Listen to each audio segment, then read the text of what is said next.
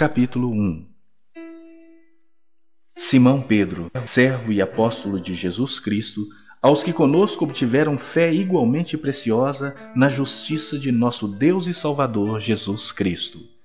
Graça e paz vos sejam multiplicadas no pleno conhecimento de Deus e de Jesus, nosso Senhor visto como pelo seu divino poder nos têm sido doadas todas as coisas que conduzem à vida e à piedade, pelo conhecimento completo daquele que nos chamou para sua glória e virtude, pelas quais nos têm sido doadas as suas preciosas e muito grandes promessas, para que por elas vos torneis coparticipantes da natureza divina, livrando-vos da corrupção das paixões que há no mundo.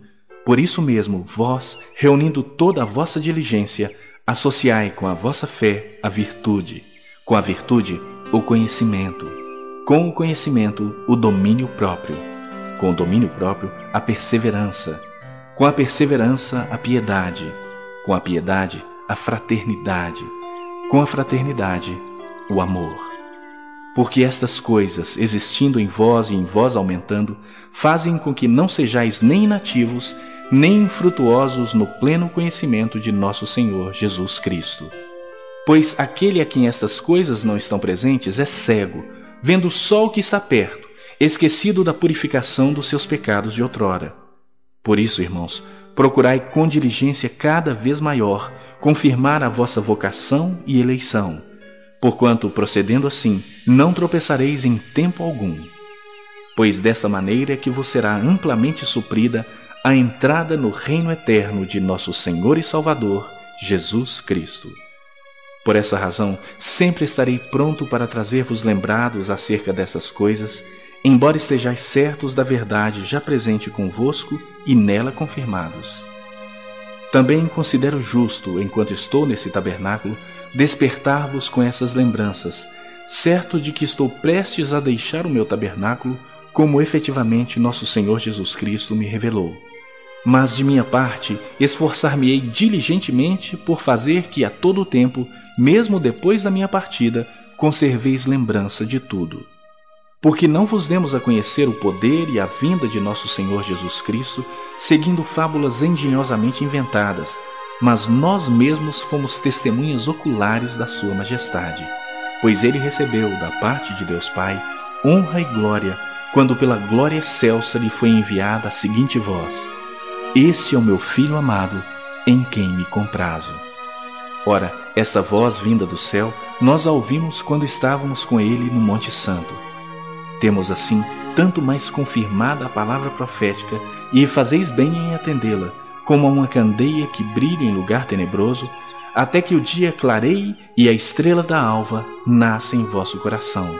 Sabendo primeiramente isto, que nenhuma profecia da Escritura provém de particular elucidação, porque nunca jamais qualquer profecia foi dada por vontade humana. Entretanto, homens santos falaram da parte de Deus, movidos pelo Espírito Santo.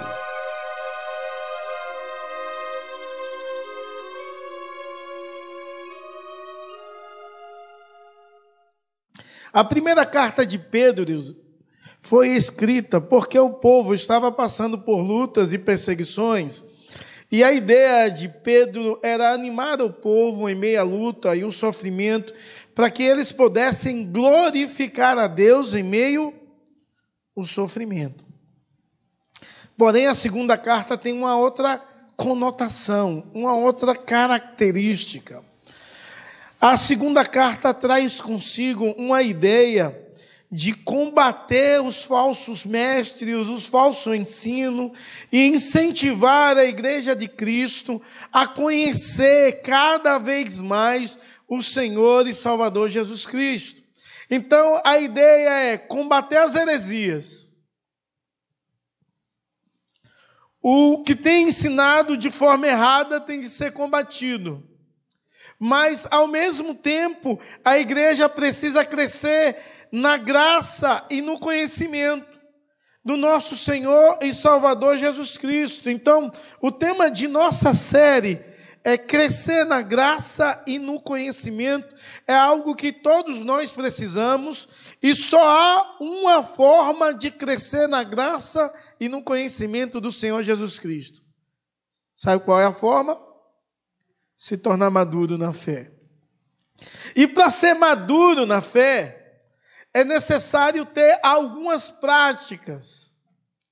O maduro na fé tem de ter uma prática de ler a palavra de Deus, é, querer aprender mais da palavra de Deus, do princípio de Deus, da verdade de Deus. Deve nutrir uma prática de oração constante, contínua. Deve aprender e fazer exercícios espirituais de todas as áreas possíveis. E parece que, ultimamente, nós somos bombardeados para vivermos o diferente. Nós vivemos em uma sociedade onde as pessoas não buscam o crescimento espiritual, onde as pessoas não buscam não buscam o amadurecimento espiritual, não cresce. Onde muita gente é jogada por ventos de, vento de doutrina de todas as espécies, de todo tipo. A doutrina é, pregada nos nossos dias é, é, é que você pode, você é capaz. Você é capaz. Talvez uma das mais piores.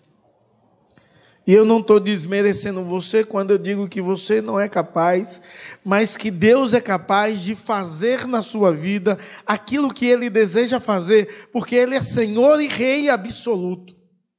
Ele é Deus sobre todas as coisas. Então, a igreja de Cristo, ela em si, ela é bombardeada o tempo todo por pensamentos contraditórios aos princípios de Deus e verdade de Deus. Há um Jesus Cristo genérico sendo pregado em diversas igrejas, em diversos públicos, um, um Cristo genérico o tempo todo. Há uma uma, um desejo por guru religioso. Eu acho perigoso quando alguém tem de tomar uma decisão e pergunta ao pastor: o que eu vou fazer? Eu acho isso perigoso. Porque isso dá uma ideia de guru. E dá uma ideia do pastor ser diferenciado do, da outra pessoa. E essa ideia não é uma ideia cristã. Essa ideia não é uma ideia bíblica, que todos nós temos livre acesso a Deus e deveríamos pedir a Deus a direção. O que eu devo fazer ou não compete a Deus responder. É claro que se você não tem maturidade suficiente, você poderia perguntar ao pastor, não o que devia fazer, mas o que a palavra de Deus te diz a respeito do que você deve fazer. Isso é diferente. Porque você atribui a palavra com um princípio que norteia a sua vida, não o homem quando nós paramos e atentamos para as doutrinas que aqueles falsos mestres ensinavam naquele período, na carta de Pedro, nós paramos e pensamos, é muito real com os nossos dias. Por exemplo, uma doutrina que os falsos mestres ensinavam é que eles rejeitam Jesus Cristo e o seu Evangelho. O Evangelho de Cristo já não é mais o norteador. O Evangelho de Cristo não é aquele que vai nortear a vida. O Evangelho de Cristo já parece que é necessário o Evangelho mais alguma coisa. Então, os falsos mestres, eles rejeitavam Jesus Cristo. Eles rejeitavam o Evangelho. E a ideia de rejeitar Jesus Cristo é porque o gnosticismo era muito forte e dizia: Jesus não é Deus, porque a carne em si é má, o espírito é bom. E se a carne é má, como é que Deus encarnou? Tem muita gente que rejeita a divindade de Cristo. Tem muita gente na igreja que rejeita o senhorio de Cristo, não com sua palavra, mas com seus atos, com suas atitudes. Uma outra coisa, uma outra doutrina terrível que os falsos mestres ensinavam, eles repudiavam a conduta cristã. Eles repudiavam a conduta bíblica, a conduta séria, fidedigna. Eles desprezavam a autoridade religiosa.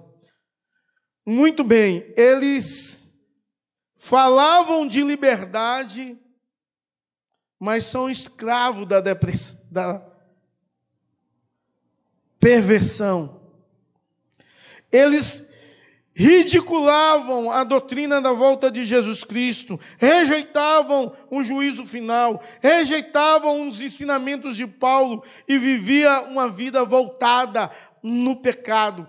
Todas essas doutrinas desprezavam os princípios de Deus, a verdade de Deus, o que Deus desejava ensinar à igreja do Senhor e Salvador Jesus Cristo. O tema de nossa mensagem hoje é a carta da maturidade. Porque essa carta nos ensina a ter maturidade cristã, ter uma vida madura diante das adversidades, diante dos falsos ensinos, diante da falsa cultura, viver uma vida para a glória de Deus, louvando e glorificando a Deus, vivendo o, o princípio do crescimento natural do ser humano. E para isso é necessário ter maturidade cristã.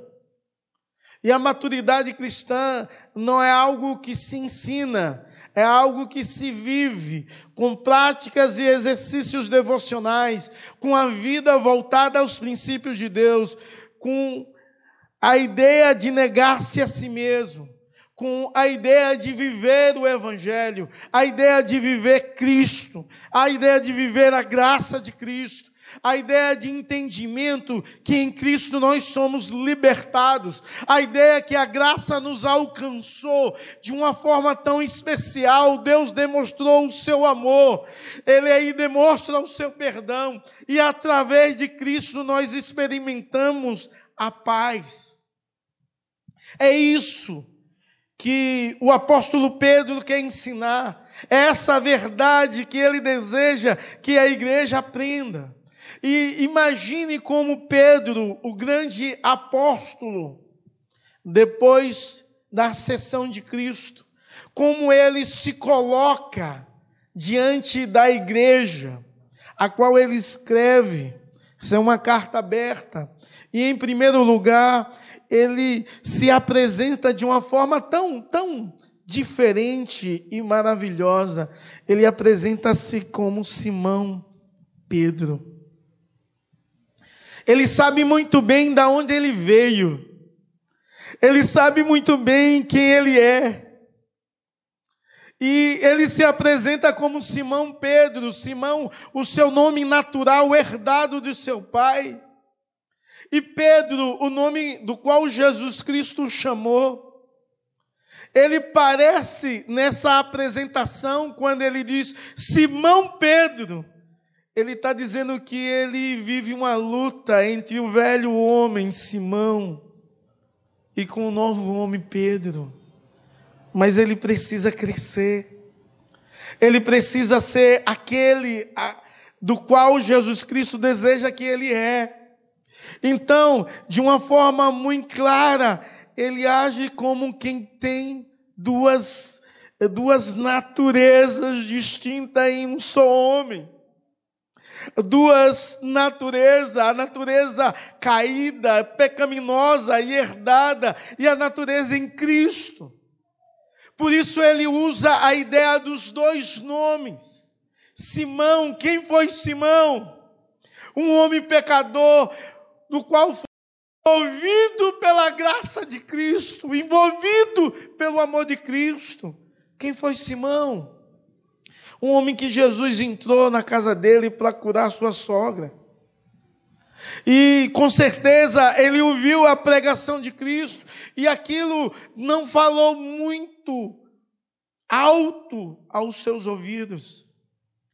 Quem é Simão? Simão é a pessoa que Jesus encontra ele na praia lavando a rede, frustrado, porque não pegou nenhum peixe. E entra no barco dele e começa a ensinar dentro do barco, ensinando verdades espirituais, verdades eternas. Simão é um homem que ouviu de Cristo as verdades eternas, e Jesus Cristo olha para ele e diz assim: joga a sua rede à direita.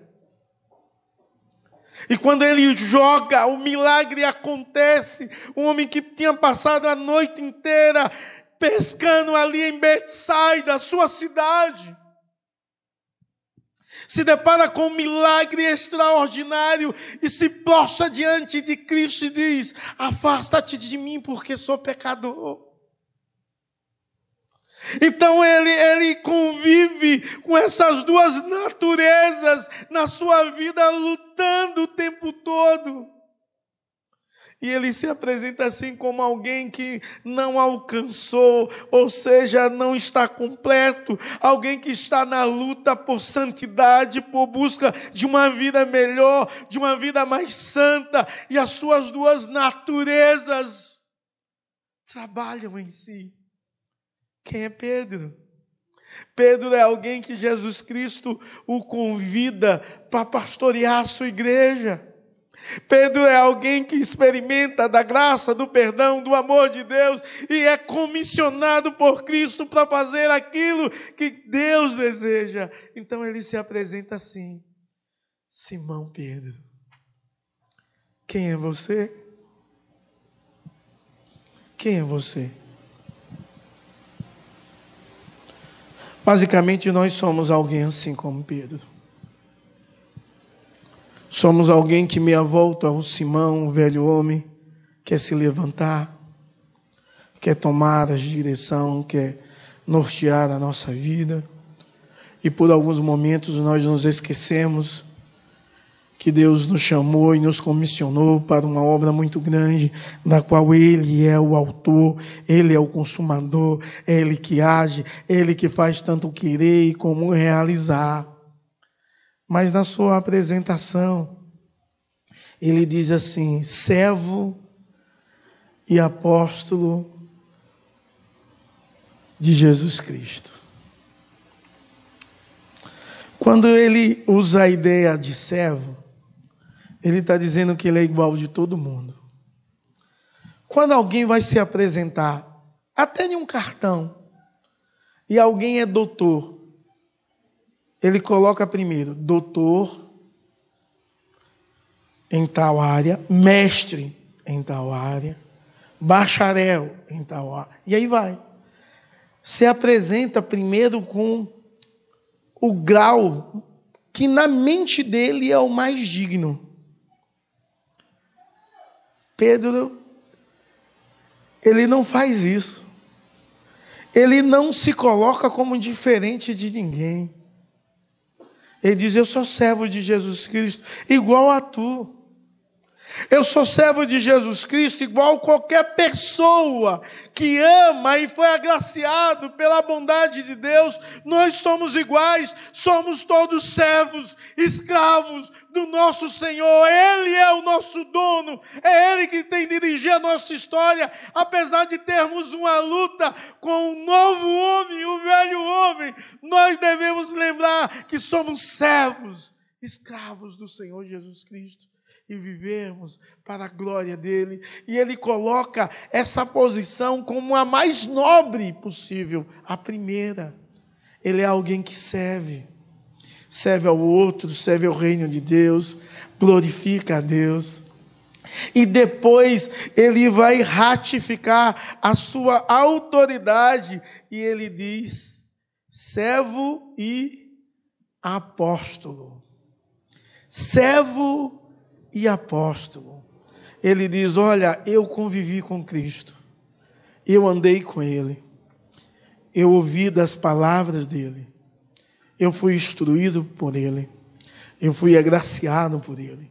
Então eu sou apóstolo por causa disso, porque eu andei com Cristo e eu vi Cristo, eu estava com Cristo, eu corri quando disseram que ele ressuscitou para ir até ele, e não o encontrei de imediato. Eu convivi com ele depois 40 dias da sua, após a sua ressurreição. Ele apareceu para mim no lago quando eu tive uma ideia contraditória e diferente daquilo que ele me, me chamou, e eu disse aos outros discípulos: Vamos pescar, enquanto eu deveria fazer a obra do Senhor. Ele me encontrou lá de noite. Eu sou apóstolo, eu tenho autoridade. Diz o reverendo Arival que apóstolo bom é apóstolo morto. Mas ele de si era apóstolo. Mas ele demonstra a humildade não quando ele se apresenta já como apóstolo, ele se apresenta como servo. Tem gente que nos nossos dias se titula apóstolo. E se você chamar de pastor, parece ofensa porque parece que é superior, está em um grau mais elevado.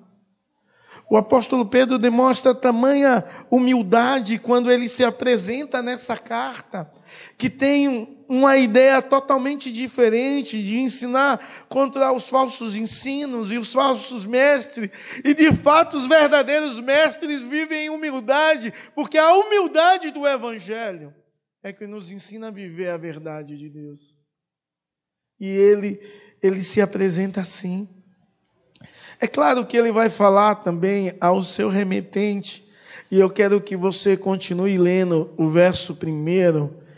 Ele diz assim: servo e apóstolo de Jesus Cristo, aos que convosco obtiveram a fé igualmente preciosa na justiça do nosso Deus e Salvador Jesus Cristo igualmente preciosa.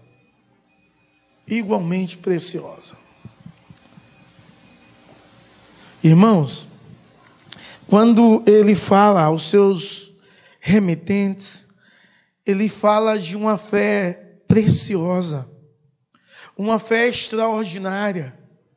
Spurgeon, analisando essa ideia de fé preciosa, Spurgeon diz, pois diz, se trata de uma coisa preciosa, a fé. Mas não só a fé, as promessas de Deus também são preciosas. O sangue de Cristo é precioso, como a redenção é preciosa, como toda a preciosidade de Cristo e de nosso Senhor e Salvador Jesus Cristo, tudo nele é precioso. E o apóstolo Pedro diz: olha, vocês que obtiveram por vontade de Deus a fé preciosa, vocês têm de entender que isso é algo extraordinário, é algo magnífico. E aí ele diz bem assim: igualmente preciosa na justiça. E a ideia é que ele fez uma carta aberta, e essa carta aberta era uma carta para judeus e gentios. Então era uma carta onde todos igualmente deveriam entender que essa fé era preciosa. Porque tanto judeu e gentil gozavam da mesma fé. Não havia favoritismo nem mudança, porque alguém era judeu e dizia: Eu sou da nação santa. Ou porque alguém era gentil e diz: Eu não trago em si uma carga doutrinária, de ritualismo. Não. Ele diz: essa é, é igualmente preciosa para todo mundo. Essa fé é preciosa para quem é presbiteriano, quem é Assembleia de Deus raiz. Essa fé é preciosa para quem é batista. Essa fé é preciosa para quem de fato experimentaram a justificação em Cristo e é independente de que povo são. É preciosa porque Cristo é que justifica o homem, é Cristo que perdoa o homem, é Cristo que trabalha no homem, é Cristo que opera de forma extraordinária na vida. E quem experimentou a justificação do nosso Senhor e Salvador Jesus Cristo, quem experimenta essa verdade, experimenta da preciosidade de uma fé preciosa porque essa fé é importada pelo Senhor Deus e Salvador Jesus Cristo, e ele começa a declarar que nesse Deus e nesse Salvador Jesus Cristo não há possibilidade de divisões. Já se fomos regenerados, justificado, essa palavra judicial, justificado por Cristo. E a doutrina da justificação é belíssima, porque a doutrina da justificação nos trata como endividados. E Cristo pagando o preço, pagando a nossa dívida, cancelando todo toda a nossa dívida e ele fez isso na cruz. Ele nos perdoou e nele temos livre acesso. Portanto, ele é o nosso Deus, ele é o nosso Salvador e esse Deus e Salvador tem um nome: Jesus Cristo.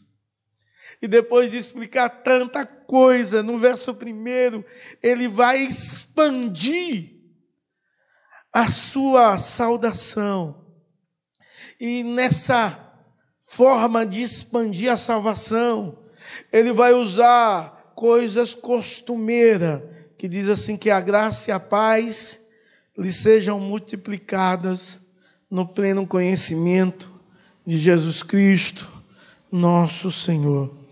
Ele vai falar sobre a graça e paz. A graça é o favor imerecido e a paz é o resultado do alcance da graça. Quem tem Cristo tem paz, quem não tem a graça não consegue viver em paz, nem experimentar da paz de forma plena e total. Ele expande a sua saudação com palavra comum, mas que tem um poder imenso. E é tão lindo quando nós dizemos a graça e a paz. É tão maravilhoso quando a igreja entende que a graça e a paz do Senhor Jesus Cristo é algo tão presente em nossas vidas e nós declaramos isso. E ele faz isso, diz assim: multiplique a graça e a paz seja multiplicada da sua vida, ou seja, seja mais abundante na sua vida, de forma que você possa experimentar cada vez mais a graça de Deus, o favor de Deus e a paz que excede todo o entendimento em toda e qualquer situação. E depois de falar isso, a ampliação é que no pleno conhecimento de Deus e de Jesus, nosso Senhor. E a ideia de conhecimento é a mesma ideia do hebraico que aqui é no grego citada por Pedro, grego koiné, e é a mesma ideia do hebraico que é a ideia do verbo yadar, que dá a ideia de conhecer de forma íntima e relacional. O conhecimento que o apóstolo Pedro deseja que o povo experimente não é um conhecimento que não tem vida, um conhecimento que instrui a mente, mas não o coração. E tem muita gente que tem esse conhecimento, que instrui a mente tão somente, mas não o seu coração não há relação, não há intimidade. E como eu, eu não posso medir a sua intimidade, mas você deve medir a sua intimidade com Deus. E sabe como é que você mede a sua intimidade com Deus?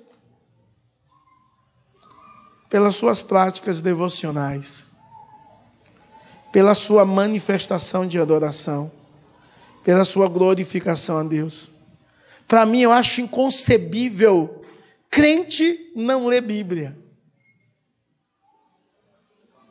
E quando eu digo ler Bíblia, eu não estou dizendo, irmãos, que a palavra de Deus vai nos dar só conhecimento mental. Não. Eu estou falando de conhecer e andar com Cristo. De experimentar do que Jó não conhecia. Conhecia de forma racional, mas não vivencial. Para mim é inconcebível até crescimento espiritual sem uma vida e prática devocional, sem exercícios espirituais.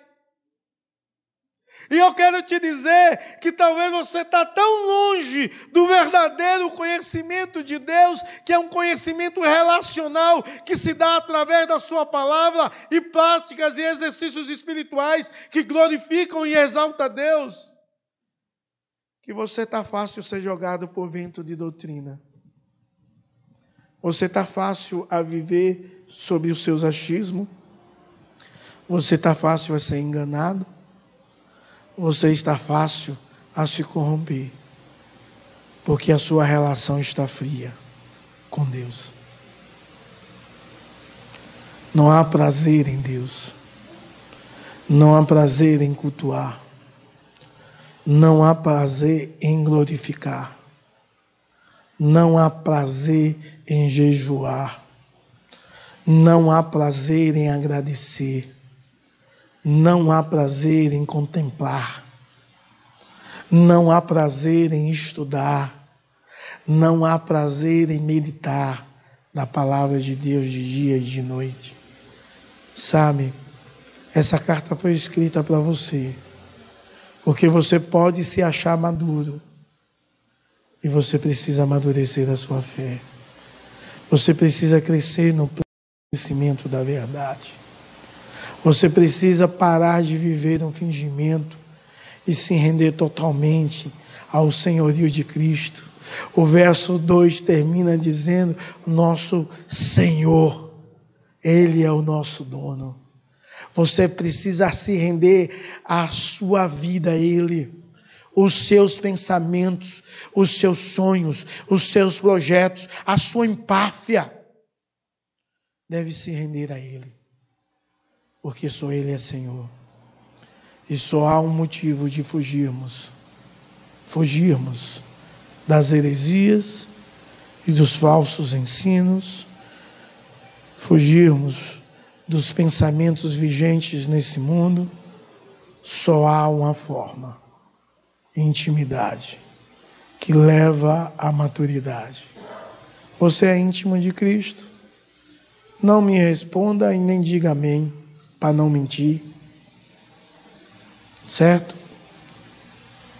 Mas fale com Deus se você é ou não. Deus é um Deus que deseja se relacionar. É um Deus que está disposto a desfrutar de uma comunhão. Você com Ele, disposto de te agraciar com a Sua presença. E não há coisa melhor do que experimentar de Deus. E eu não sei se você tem experimentado ou vivido, mas você é convidado a isso, em nome de Jesus. Ache sua fronte. Você podia conversar com Deus. Já já nós vamos participar da ceia. E você podia aproveitar esse momento para orar a Deus aí colocando a sua vida diante de Deus. Talvez você está tão apático. Talvez o homem, o, o velho homem está tanto, tão latente na sua vida, no seu coração. Talvez você perdeu a humildade, perdeu o princípio de autoridade, de respeito. Talvez você é levado por todo o vento de pensamento humano e acha que isso são correto e pode nortear a sua vida. Você precisa entender quem você é e da comissão que Cristo te chamou. Doravantes, vocês serão pescadores de homens. A missão que Cristo te deu é a missão de ser embaixador dele aqui na terra, ser o representante dele. Mas talvez você perde tanto tempo no WhatsApp, tanto tempo em séries, tanto tempo em conversas fúteis. Você desperdiça tanto tempo com, quanta, com tanta besteira. E não tem gastado ou tido ou tirado um tempo de qualidade com Deus, um tempo de rendição, de adoração, de glorificação, um tempo de busca, um tempo do qual você lê a palavra de Deus não como um livro comum, mas como um livro espiritual para ouvir Deus falar a sua vida e ao seu coração. Onde você vem aos cultos, não para participar de uma reunião, mas para participar de um momento solene, onde o Deus triuno se revela e deseja se revelar e se relacionar cada vez mais contigo. Senhor Deus, contempla a sinceridade do nosso coração. Deus, em nome de Jesus, não permita que usamos das doutrinas sérias e certas e venhamos a perverter a espiritualidade. Não permita, ó oh Deus, que venhamos nos afastar da tua palavra. Não permita, ó oh Deus, que venhamos achar melhor do que outro, porque todos nós somos servos. Não permita, ó Deus, acharmos que somos mais santos, porque todos nós temos uma natureza pecaminosa, latente e guerreando contra os seus princípios. Ajuda-nos e nos ensina a despir-se do velho homem e a revestir-se do novo homem em pleno conhecimento, em plena intimidade com o Senhor. Ajuda-nos, ó oh Deus, a acordarmos, não de forma agitadas, mas de forma tranquila e glorificar ao Senhor, exaltá-lo por mais um dia, porque as suas misericórdias se renovam sobre as nossas vidas. Ajuda-nos, ó oh Deus, a aprendermos a nos derramar diante do Senhor, a termos prazer pela tua palavra e a vivermos o teu santo evangelho. Não permita que, o, que nós possamos desprezá-lo não permita que o ativismo da vida possa nos roubar o que é de melhor. E o melhor é estar ao seu lado, o melhor é viver contigo. Oh Deus, que possamos ver a tua ação, a tua beleza em cada coisa do mundo, ver o Senhor agindo de forma plena e poderosa nas coisas simples, nas coisas complexas possamos, em nome de Jesus, ver o seu amor, ver a tua bondade e o nosso coração se encher de gratidão e adoração. Sabemos que o Senhor procura verdadeiros adoradores, que o Senhor possa achar em nós verdadeiros adoradores, que são adoradores porque a sua graça nos alcançou que somos adoradores porque o Senhor nos remiu, nos justificou, nos perdoou. Porque temos fé, porque o Senhor colocaste a fé em nosso coração. Porque experimentamos da paz do Senhor. Que isso possa resultar em busca de pleno conhecimento da verdade. E que possamos viver não como nós pensamos, mas o Senhor sendo o Senhor de nossas vidas, o Senhor de nossa história, o Senhor de cada um, em nome de Jesus. Amém e amém.